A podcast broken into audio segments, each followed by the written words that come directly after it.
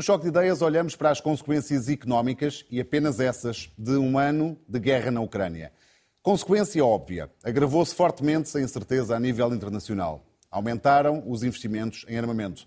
Outra consequência óbvia: dispararam os preços da energia, o que acentuou a escalada da inflação que se iniciou com a abertura das economias após o pico da crise da Covid. E esta é a consequência que todos sentimos. Em Portugal, a inflação chegou a superar os 10%. Em fevereiro, recuou para 8,2%. Os números mostram que os preços estão a desacelerar. A inflação recuou para 8,2% em fevereiro, são menos 0,2 pontos percentuais que em janeiro.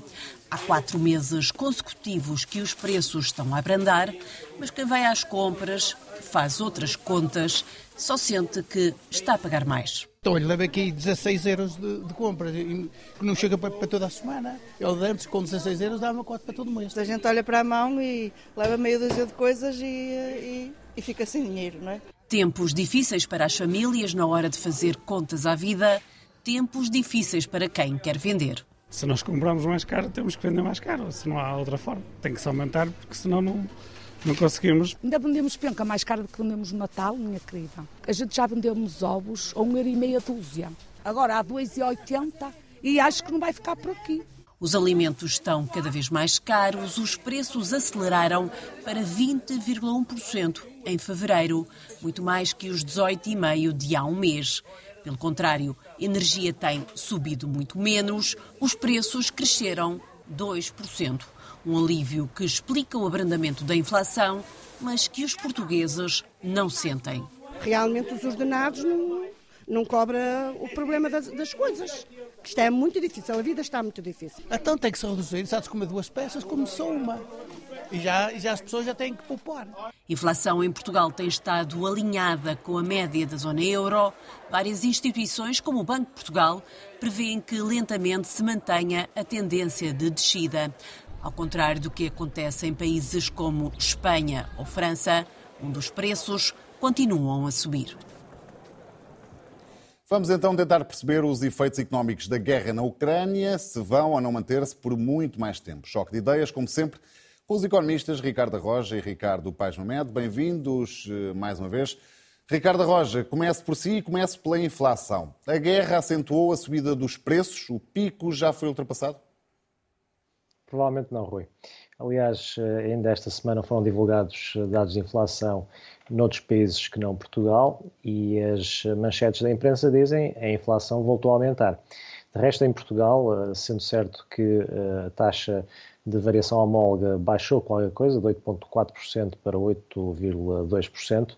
Tivemos simultaneamente um aumento da inflação subjacente, que é aquela taxa de inflação que eh, retira o efeito dos bens alimentares e dos bens energéticos, que tipicamente são mais voláteis. E, portanto, temos a inflação subjacente que continua a aumentar, significando isso que há uh, ainda a manutenção de uma trajetória de crescimento geral dos preços e neste momento, para além dos preços dos bens que tinham vindo a aumentar nos últimos uh, anos já, porque a inflação não é uma história de 2022 apenas, é uma história que começa em 2021 quando começam a aumentar os preços dos bens alimentares, das matérias-primas agrícolas em particular, que depois uh, foram, digamos, uh, acompanhadas do aumento dos preços dos bens energéticos. E neste momento, em 2022-23, começamos a ver também o aumento dos preços a atingir uh, os serviços e em face também do aumento do, dos salários, que também tem vindo a crescer, eh, e de facto temos neste momento uma situação em que a inflação começa a ser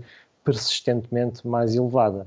E esse é um desafio porque, obviamente, eh, não só vai fazer com que os bancos centrais continuem a aumentar as taxas de juros, e neste momento, para a Europa em particular, já se prevê que o Banco Central Europeu possa chegar a um nível de taxa de juros de 4%, face aos 2,5% atuais. Eh, e nos Estados Unidos também, neste momento, eh, espera-se que a Reserva Federal continue a aumentar a taxa de juros e, portanto, por aqui vemos que o fenómeno de inflação permanece a ser mais duradouro do que se antecipava originalmente. Ricardo Paz partilha desta opinião do Ricardo Rocha? Ainda não teremos atingido o pico da inflação? Quer dizer, Não sabemos, porque há uma, há uma guerra em curso e se esta guerra der para o torto, e neste momento não estamos muito bem a ver como é que ela não pode dar para o torto, uh, as coisas podem, podem piorar de forma dramática. Uh, naquilo que tem sido a evolução geral dos preços, não creio que haja motivo para pensarmos que estamos a regressar a uma situação de aumento da inflação. Vamos lá ver o que aconteceu durante 2022 foi um aumento muito grande dos preços uh, daqueles que estavam mais relacionados com uh, a guerra na Ucrânia, nomeadamente tudo que tem a ver com cereais, com fertilizantes e outros químicos e com combustíveis, gás natural e também petróleo. Sabe-se que Ucrânia e Rússia são dois grandes produtores de cereais, por exemplo, produzem 30% dos cereais a nível mundial e havia uh, um grande receio de que um, eh, a guerra levasse a uma quebra muito acentuada na produção de alguns destes bens. E, em parte, apenas a expectativa de que isto pudesse acontecer levou a que os preços de alguns destes bens aumentassem de uma forma estrondosa. Uh, a verdade é que a partir do verão, do início do verão para alguns produtos, meados, fins de verão para outros produtos, esses bens atingiram um pico. Uh, e neste momento, os preços do petróleo, os preços dos fertilizantes, os preços do trigo e de outros cereais estão mais baixos do que eram no início da guerra. E, portanto, aquilo que nós estamos a assistir, em larga medida, é efeitos indiretos e desfasados desses aumentos que houve durante o ano 2022, que neste momento Há um desfazamento porque uh, há uma série de motivos, uh, desde logo os produtores de uh, matérias, que, de matérias transformadas, produtos transformados que usam essas matérias-primas como base, tinham algumas, algum produto em armazém, demorou, demorou algum tempo a, a, todo o sistema escoar esses, esses produtos e a partir de certa altura foi necessário ir uh, recuperando uh, perda, de, de perda de, de rendimentos, perda de margens. Portanto, aquilo que aconteceu é aquilo que acontece habitualmente. É, demora algum tempo até que a fonte originária do grande aumento dos preços atinja os outros, os outros preços, uh, os outros bens. Portanto, neste momento, aquilo que eu acho que é expectável é o contrário do que o Ricardo sugeriu, é uma redução da taxa de inflação. Não espero que essa redução seja abrupta, não é por, só porque os preços hoje estão mais baixos do que eram uh, em janeiro de 2022 que de repente uh, os preços uh, vão cair por aí abaixo porque, como eu digo, há uma série de cadeias de produção que foram afetadas por estes aumentos dos preços e estão agora a fazer os seus ajustamentos, têm vindo a fazer os seus ajustamentos ao longo dos últimos meses. Agora, não se confunda a política monetária com esta questão. Porque nós podemos ter uma inflação que não é de 10%, é de 5%, e os bancos centrais vão continuar a aumentar as taxas de juro. Porque os bancos centrais prenderam-se a esta ideia obsessiva, e a meu ver errada, de que a inflação tem de estar sempre abaixo dos 2%. E uma inflação abaixo dos 2%, em geral, pode ser uma coisa boa, mas não pode ser tomado como algo que se tem de aplicar em quaisquer circunstâncias, muito, muito menos em circunstâncias extraordinárias. Portanto, os bancos centrais têm uh, medo de estar a perder credibilidade por uh, ter havido um aumento de inflação muito acima daquilo que são os limites que estão previstos e, neste momento, têm de fazer cara de maus que os bancos centrais estão a fazer é cara de maus. Eles não estão a fazer nada que vise descer a inflação imediatamente, até porque a política monetária demora muito tempo até fazer baixar a inflação. Ricardo Roja, apesar desta descida hum, ligeira, das descidas ligeiras nos últimos meses, quatro meses seguidos, no caso de, de Portugal, um, Portugal continua a registrar uma taxa de inflação acima de 8%. Uh, outros países, por exemplo, França e Espanha, anunciaram também hoje até subiu ligeiramente, mas taxas em torno de 6%. Por que a inflação em Portugal é mais alta do que noutros países? Haverá aqui alguma, algum efeito especulativo por parte de quem vende? Ainda é difícil avaliar esse, essa distinção, Rui. Aliás, se há coisa que eh, nós economistas nos últimos dois anos temos aprendido é que sabemos ainda pouco sobre inflação, eh, porque precisamente não, digamos, a generalidade da profissão não foi capaz de antecipar esta aceleração de preços eh, com grande rigor. Eh, eu gostava, no entanto, Rui, se me permitisse, voltar só às questões que o Ricardo acabou de mencionar. Mas não se esqueça da pergunta que lhe fiz, é porque é que a inflação em Portugal, apesar de tudo, é um bocadinho mais alta do que noutros não países. Não vou esquecer. Não vou esquecer. Uh, neste momento, os efeitos desfasados que o Ricardo menciona são efeitos desfasados que provavelmente vão continuar a fazer-se sentir. Ou seja, as questões relacionadas com as alterações que houve uh, na globalização e na fragmentação mundial que neste momento lhe está a suceder vão levar a que as cadeias de abastecimento, as cadeias de valor, se ajustem durante vários anos a fio. Portanto, não é um fenómeno que vai desaparecer em 2023 e concluir em 2023 eh, depois de tantos, tantos anos a funcionar de determinada forma eh, e que modo de funcionamento que neste momento não é viável. Eh, neste momento, as grandes multinacionais que representam uma grande proporção do comércio internacional estão a refazer as suas cadeias de valor, estão a refazê-lo com base em critérios que não são frequentemente critérios de plena eficiência económica. São critérios que obedecem também a restrições de natureza política e geoestratégica que este conflito introduziu e que levou, por exemplo, que a China neste momento eh, esteja a ser uh, fortemente uh, separada do comércio internacional por força do lobby que os Estados Unidos estão também eles próprios a exercer, o que está a desencorajar muitas empresas de ir produzir para a China, uh, que por sua vez também já tinham um, um, fenómeno de subida de preço e de subida de custos de contexto nos, últimos, nos anos mais recentes que também desencorajavam a desencorajavam como ponto de produção, beneficiando, por exemplo, outros países da Ásia, e, portanto, tudo isso está em mudança. Outra coisa que está em mudança também diz respeito à própria política energética. É certo que a Europa conseguiu com grande sucesso uma redução significativa da sua dependência face à Rússia, mas a verdade é que neste momento, a nível europeu, permanecem grandes lacunas eh, na forma de fazer essa mesma transição energética, designadamente a falta de recursos humanos. Ainda há dias o Banco Europeu de Investimentos, que financia uma boa parte destes projetos relacionados com a transição energética, destacava que existem falta de engenheiros uh, nas áreas que neste momento uh, encontram maior procura no domínio dessa mesma transição energética. E, portanto, há falta de recursos humanos, há processos que ficam parados na burocracia uh, porque estes processos também obedecem a regulamentações e trâmites legais muito densos e, portanto, há atrasos e, desse modo, existe hoje um fenómeno, penso que já mencionei em programas anteriores, chamado de Green Inflation, que basicamente uh, representa um custo uh, na forma de inflação associada a essa mesma trans transição energética. E isso é uma coisa que não vai desaparecer uh, no futuro imediato. No que diz respeito a Portugal e à evidência de uma taxa de inflação ligeiramente mais alta do que o resto dos países, pois bem, Aí, como eu dizia no início, e para responder de forma muito sucinta, não tenho nenhuma justificação muito óbvia para dar. Agora, também devo dizer o seguinte: diferenças de 1 ou 2 pontos percentuais de taxa de inflação não me parecem especialmente relevantes, na mesma, na, até porque no início desta, uh, destes últimos meses, uh, se bem nos recordarmos, Portugal até evidenciava uma taxa de inflação mais baixa do que o resto eh, da Europa. E, portanto, neste momento evidencia uma taxa de inflação um bocadinho mais alta, não me parece que seja especialmente relevante, até porque os fenómenos que neste momento afetam Portugal uh, no seio da Europa são mais ou menos os mesmos, uh, nomeadamente algum portanto, um mercado de trabalho bastante com pouca folga, que em Portugal também se acaba por se refletir na taxa de inflação e depois questões relacionadas com uh, a fator energética, que de algum modo foram mitigadas em Portugal, mas que em termos gerais também sentimos, tal como os outros países. Obrigado, Paz uh, É relevante ter uma inflação de 6 ou de 8? Para, para a bolsa das pessoas é relevante, mas uh, do ponto de vista da análise económica eu estou de acordo com o Ricardo. Uh, e acrescentaria uma coisa que é.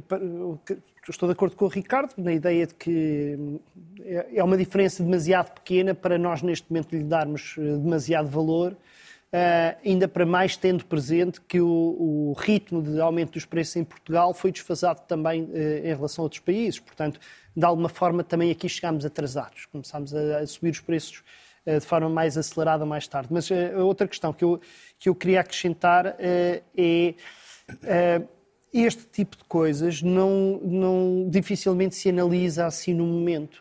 Nós vamos precisar de ter algum distanciamento e ter dados sobre o passado para tentar perceber porque é que, quando se detectar que houve países que efetivamente passaram por este processo de forma distinta, quais foram os fatores que são de, determinantes. Nós, se o fizéssemos agora, estaríamos fundamentalmente a especular.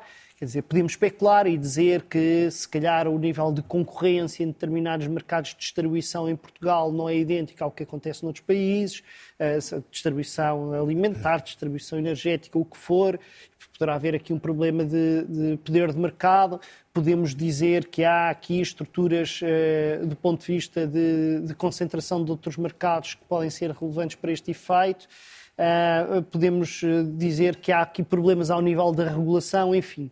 Agora, não podemos, neste, ou também pode haver uma questão que tem a ver com a composição uh, da, de, da procura, composição de consumo. O consumo que se faz em Portugal não é igual ao consumo que se faz noutros países. O tipo de investimento também não é igual, portanto, os candidatos são muitos, eu acho que só daqui a uns tempos é que nós vamos ter dados suficientes para fazer um, esse tipo de análise. Uh, eu, a ideia de que uh, nós estamos uh, perante uma situação que eu tenho ouvido muito, ouvi esta, esta questão e de alguma forma o Ricardo também a sinalizou agora, esta ideia de que vivemos em situações em que o mercado de trabalho está muito próximo do que alguns chamam uh, um normal infeliz de pleno emprego ou desemprego natural. Uh, quando nós temos 6 ou 7% de desemprego, nós não estamos perante uma situação de, de, pleno emprego ou desemprego natural. Não há nada natural numa economia que tem 7% de, de, emprego, de desemprego. E nós podíamos dizer, bom, em qualquer caso, há alguns segmentos do mercado de trabalho onde os empregadores têm dificuldade em contratar, contratar pessoas, isso leva a uma situação de aumento uh, dos salários que, por si só, tende a fomentar a inflação. Os salários em Portugal estão a, subir abaixo daquilo que é a média europeia, portanto, não será por aí que nós vamos eh, conseguir fazer esta explicação. Uh, e a verdade é que nós estamos perante, nós para termos a tradução de uh, desemprego relativamente baixo ou não muito alto, ter um reflexo disso nos preços, é preciso que haja poder negocial por parte de, dos trabalhadores. E em Portugal nós temos uma, estamos numa situação de enorme fraqueza negocial por parte dos trabalhadores. E, portanto, é, e isso reflete-se nos eh, padrões de aumentos salariais. Há segmentos de mercado de trabalho onde os aumentos salariais são muito grandes, porque são áreas muito especializadas, muito técnicas, onde há poucas, poucas pessoas. Isso terá algum reflexo nos preços, mas eh, no grosso do mercado de trabalho em Portugal isso não acontece. Eh, e, portanto, nós não estamos a ver que os novos, os novos contratos estejam a ser firmados com níveis eh, salariais eh, muito superiores àquilo que são os, os, contratos em vigor, nem seria de resto esperar que isso acontecesse num momento de grande incerteza como aquele que estamos a viver. Ricardo Roja, eh, já aqui deu uma pincelada sobre alguns dos pontos que, que são consequências da guerra e podemos agora analisá-los um ano depois. Para lá da subida dos preços, a desglobalização, com aspas ou sem aspas, não sei muito bem se o termo existe, a desglobalização é também um efeito direto desta guerra? É um efeito que foi certamente agravado pela guerra. Eh, já há tendências proteccionistas uh, e de guerras comerciais desde há uns anos esta parte, não é? Pessoal, erro desde 2016, com 2017, em que começou a existir uma guerra tarifária, não só entre os Estados Unidos e a China, mas também entre os Estados Unidos e a Europa, a Europa e a China, enfim. Eh, vários eh, blocos regionais, claramente eh, a procurarem tirar partido uns dos outros do ponto de vista comercial, e quando isso acontece, já sabemos que todos perdem, porque uma guerra comercial tende a afetar os países, os blocos regionais, em particular os países mais pequenos, como, como é Portugal. E, portanto, o caso da, da guerra da Ucrânia acabou por agravar esse problema, porque um, foi na sequência da guerra da Ucrânia e, em particular, com alguma aproximação que a China fez relativamente à Rússia, que os Estados Unidos endureceram a sua posição no que diz respeito à política industrial. E neste momento vemos os Estados Unidos com uma política industrial bastante proteccionista, como já não víamos há, há, muito tempo atrás, uma política industrial que neste momento está a subsidiar fortemente um conjunto de setores, desde logo as tecnologias ditas limpas, não é? onde os Estados Unidos neste momento vai fazer moça, causar moça e, e perturbar muito alguns investimentos que estavam a ser estruturados na Europa eh, e que vai também levar a pressões no sentido da Europa retaliar com políticas idênticas. Uh, os Estados Unidos estão neste momento também uh, com uma política industrial muito protecionista no que diz respeito à indústria dos semicondutores, onde precisamente uh, houve um conjunto de empresas e de interesses chineses que foram basicamente proibidos de negociar nessa área no que diz respeito a transações comerciais com empresas norte-americanas e, portanto, por isso se vê que neste momento o clima internacional mudou muito face ao que existiu. E essa mudança é uma mudança que permanecerá por muitos e bons tempos do seu ponto de Eu vista? acredito que sim. Portanto, isto, não quero exagerar, mas isto é quase como um regresso ao clima da Guerra Fria, agora aplicado à parte económica. Evidentemente que este processo de desglobalização, como o Rui mencionou, vai demorar algum tempo. Uh, e vai depender também do tipo de bem ou de serviço que está envolvido. De resto, as estatísticas sobre o comércio internacional divergem um bocadinho consoante nós analisamos o mercado de bens ou o mercado de serviços. Enquanto no mercado internacional de bens há de facto uma estagnação do comércio internacional, no caso do, do comércio internacional de serviços, essa estagnação não se observa, pelo contrário, as transações entre países continuam a aumentar, dada a tendência também de eh, as economias evoluírem para uh, serviços e para uh, atividades económicas intangíveis mas uh, relativamente ao, ao, segmento dos bens e tudo, isso, tudo o que isso representa, claramente temos neste momento uma mudança de paradigma e é uma mudança de paradigma que naturalmente vai afastar estes blocos regionais uh, e vai fazer com que o mundo se divida novamente em áreas de influência. Esta desglobalização veio para ficar, Ricardo Paz Meda?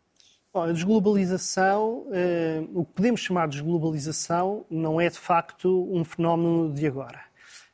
Um, aquilo que nós nos habituámos a pensar como globalização, que era uma tendência inelutável para uma integração crescente dos mercados, com a destruição de todas as barreiras à circulação de bens, serviços, capitais, menos pessoas, não tantas pessoas, mas eh, seguramente dos bens e dos capitais e crescentemente dos, dos serviços, é algo que estagnou já há 20 anos.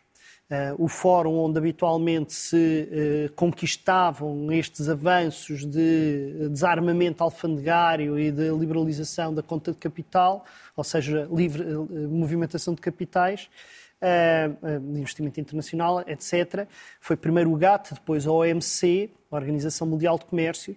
Bom, a Organização Mundial de Comércio não consegue fechar um acordo multilateral à moda antiga, daqueles que envolviam a generalidade dos países do mundo, já há praticamente 20 anos. A ronda de Doha, que começou precisamente em 2002, Uh, nunca chegou a conclusões, nunca chegou a ser fechada. E já desde então se foram procurando formas alternativas de fazer, uh, no fundo, a, continuação da expansão uh, das, das, relações económicas internacionais, nomeadamente a encontrar formas de garantir mais livre acesso das multinacionais e uma proteção das, das enfim, dos interesses das multinacionais no investimento uh, internacional através de coisas tipo os, os acordos uh, transatlânticos, os acordos do, de, de, para o investimento no Pacífico, e isso já era, um, já era alguma sinalização de uma organização mais regionalizada do que uh, globalizada.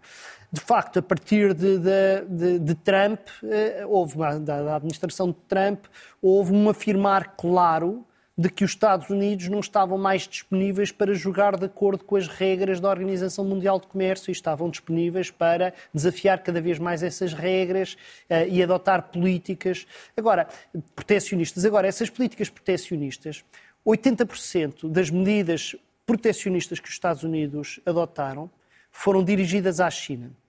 E dirigidas quase sempre a áreas muito específicas daquilo que é a relação com a China. Não foi uma, um, um obstáculo a tudo o que é comércio com a China. Foi tentar impedir que a China adquirisse os, as matérias-primas e as tecnologias que lhe permitissem um, ultrapassar os Estados Unidos na vanguarda das tecnologias uh, atuais, nas tecnologias emergentes. Uh, e, portanto, mais do que uma desglobalização, acho que nós estamos a, a, podemos chamar uma espécie de reglobalização, em que, no fundo, temos uma alteração das relações económicas internacionais. A própria crise durante a, a guerra é muito interessante, porque, por exemplo, uh, a Rússia aumentou as suas exportações durante este período. A Ucrânia não diminuiu-as, mas, por exemplo, a própria Ucrânia, eh, que diminuiu as importações, as exportações, peço desculpa, aumentou as suas exportações para os países limítrofes. Porquê? Porque esses países costumavam importar da Rússia e deixaram de importar da Rússia e estão a importar o pouco que a Ucrânia produz.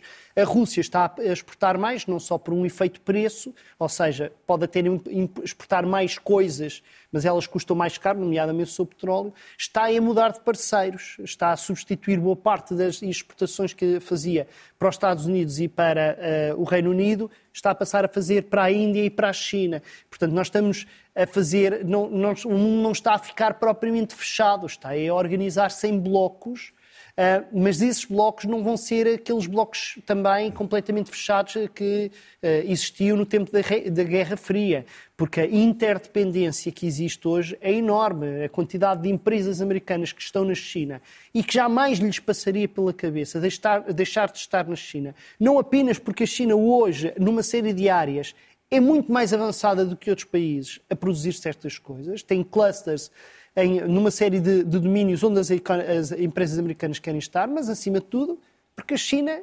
arrisca-se a ser muito em breve o maior mercado mundial e as empresas americanas não querem abdicar disso.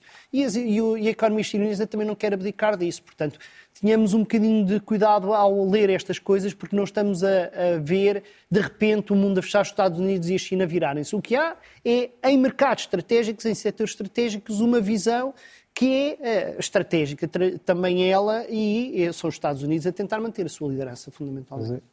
É, é, Sim, Ricardo. Posso. Sim, rapidamente. Uh, eu estou em desacordo. Porquê? Porque há neste momento mudanças muito profundas uh, na, na, forma como o mundo opera e interage entre si. O caso, por exemplo, deste pacote uh, de política industrial dos Estados Unidos, ele é, em primeiro lugar, ilegal sobre as regras uh, da OMC. É, uh, com, devido, devido, às questões da, do, do, conteúdo produzido localmente. E, portanto, desde logo, os Estados Unidos, que antes eram talvez os maiores promotores do comércio internacional, estão neste momento, de facto, a dar uma machadada de morte na OMC de uma forma que provavelmente nunca foi vista antes.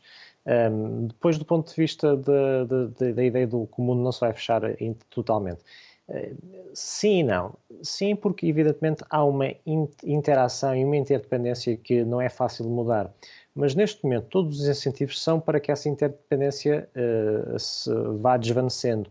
Uh, e vai ser muito interessante observarmos o caminho que as grandes multinacionais uh, forem seguindo. Um caso que me parece especialmente uh, interessante é o caso da Apple, que nos últimos 20 anos se especializou em produzir na China e utilizar a China como, digamos, plataforma para depois também estruturar a sua cadeia de produção em muitos países asiáticos, que neste momento está a ser contestado do ponto de vista estratégico, precisamente porque a China deixou de ser o Eldorado que era antes, não só em termos de uh, custos de produção, mas em termos da sua integração no comércio internacional. E ver a estratégia que empresas como a Apple e outras uh, vão seguir nos próximos meses será muito interessante para perceber se conseguirão uh, substituir a China por um outro país, e fala-se, por exemplo, no papel que a Índia poderá desempenhar nos próximos anos, ou se, pelo contrário, vai ter que adotar um design completamente diferente da sua logística, da sua produção uh, e, de facto, caminhar no sentido dos tais países amigos. E neste momento, se há palavra que começa a entrar no léxico uh, do comércio internacional, é a ideia do friendshoring. Ora, o friendshoring significa colocar a produção em países amigos. Mas isso é uma estratégia que provavelmente não é, como eu dizia no início deste programa, plenamente eficiente do ponto de vista económico e que vai gerar, para além das ineficiências de produção, vai levar também a um aumento, provavelmente, do custo de produção e voltamos então à história da inflação persistentemente mais elevada do que tivemos até aqui. No, no minuto, Ricardo Roja, pela positiva e alguma coisa de positivo, este, ao fim de um ano de guerra, o acelerar da transição energética pode ser, e muito rapidamente, o destaque pela positiva? Podemos fazer? Sem dúvida, a capacidade que a Europa em particular teve de reduzir a sua dependência face à Rússia foi extraordinária. Uh, neste momento, a Europa conseguiu uh, desligar-se do gás russo quase totalmente, cerca, falta apenas um quarto, daquelas que eram as suas importações de gás no início do ano. E há depois já também outra, outra e, e vê-se que de facto há, há novas infraestruturas de distribuição de gás na Europa, portanto, desse ponto de vista, foi extraordinário. Ricardo Basmed, é o destaque positivo ou há algo mais que queira, pela positiva ou pela negativa, não, eu, ao fim sim, deste ano? Sim, acho que essa questão é uma questão central, mas a outra questão central era aquela que nós estávamos a discutir e que merecia muito mais discussão, é as alterações em termos geopolíticos. Eu gostava de frisar uma coisa. Tudo o que aqui discutimos semana após semana merecia mais discussão. Sim. A China, há muitos anos que deixou de ser atrativa para o investimento direto estrangeiro por razões de custos. Há muitos anos. As próprias empresas chinesas, há muitos anos que, quando querem baixo custo, vão eh, produzir fora da China. A China é, desde há muitos anos, um fator de atração de investimento direto estrangeiro por duas questões fundamentais. Pela sua capacidade tecnológica em determinados clusters de produção e pelo seu mercado interno. Estas duas coisas não desapareceram. As empresas multinacionais que ignorarem isto estão a cometer suicídio. Os Estados Unidos sabem disso e, portanto, nenhuma das medidas que adotaram visaram a globalidade dos mercados, visam apenas aqueles setores estratégicos inteligência artificial, os microchips, tudo que tem a ver com a indústria de guerra, a biotecnologia, são esses setores que estão a ser objeto de guerra económica, não são outros. E isso tem a ver muito mais com o domínio da geoestratégia do que com o domínio da economia.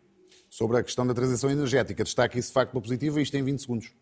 Não, eu já disse que sim, já disse que sim, é quase inevitável e boa parte da, da, capacidade de resistência que a economia europeia teve face a um aumento brutal dos preços do petróleo e do gás natural teve a ver com o facto de ter conseguido bom, teve sorte com, com, o inverno não muito frio, mas também com o facto de ter conseguido mobilizar boa parte da sua capacidade de produção uh, que não recorre a esse tipo de, de combustíveis fósseis uh, e a tendência natural é para que se acelere esse processo.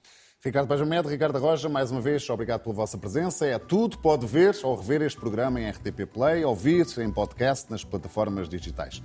Voltamos na próxima terça-feira. Tenha até lá uma excelente semana.